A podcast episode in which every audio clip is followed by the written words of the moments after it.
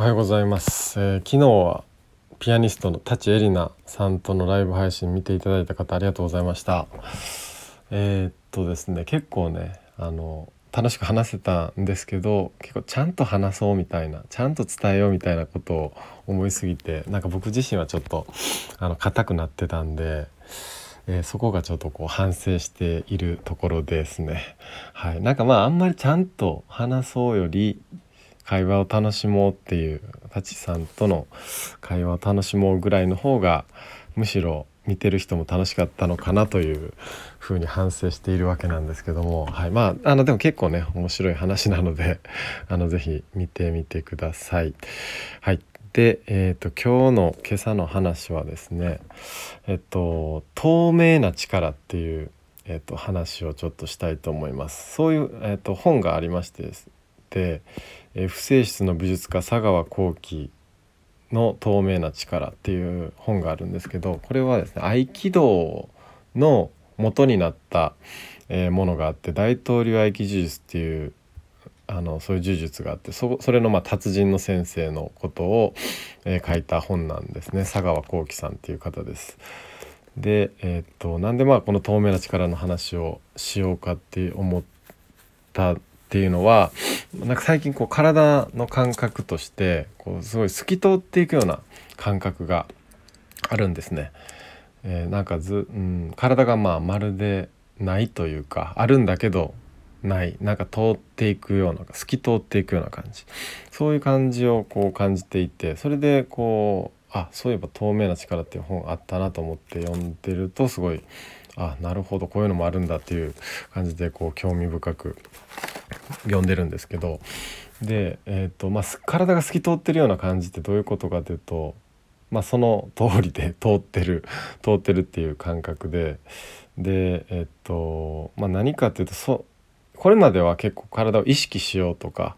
注意を向けましょうとかいう話をよくしていて背骨に意識を向けましょうとかいう話をこうしてでそうすることでまあ体の状態も良くなるということをお伝えしてたんですけど、えっと、意識するっていうと逆ちょっとねこう実は強すぎたりして感覚としてちょっと集中しすぎたりするっていうところもあったりしてで意識するっていうよりその、まあ、通っていく感じ背骨が通っていく感じ、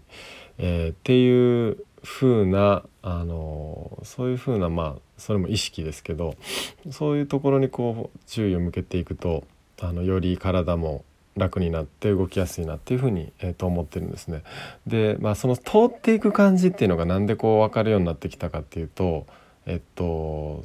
そのね今こうロシア武術のシステムっていうのを習ってるんだけど、まあ、それですごくその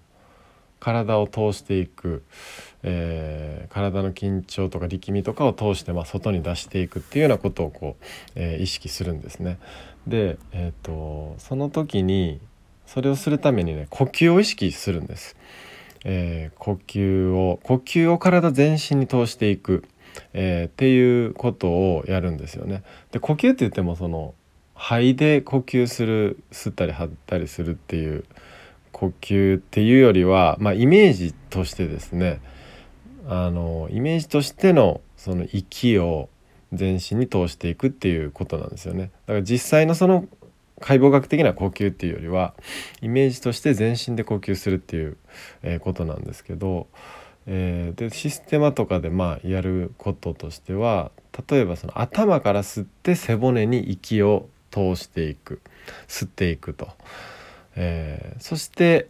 吐く息は、えー、吐く息は特に意識しない。全身に広がっていくのを、えー、感じるみたいな感じですね。頭から頭のてっぺんから吸って背骨の一番上からずっと尾てい骨まで息を吸っていく。そして吐く息はもう全身に広がっていくのを、えー、観察するみたいな感じでですね。え、体にこう息を通していく背骨に息を通していったりとか、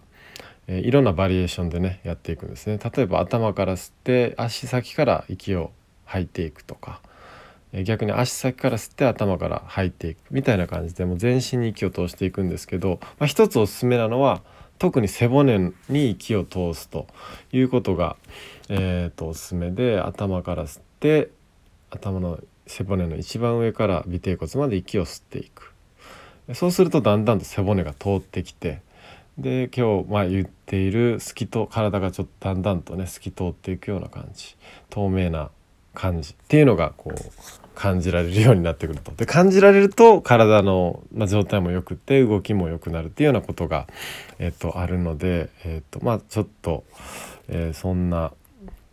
ことそんな呼吸をちょっと試してみていただけたらなと思います。透明な力っていう本も面白いのでよかったらチェックしてみてください。はい。ということで今日はこんなところです。聞いていただいてありがとうございます。面白いと思います。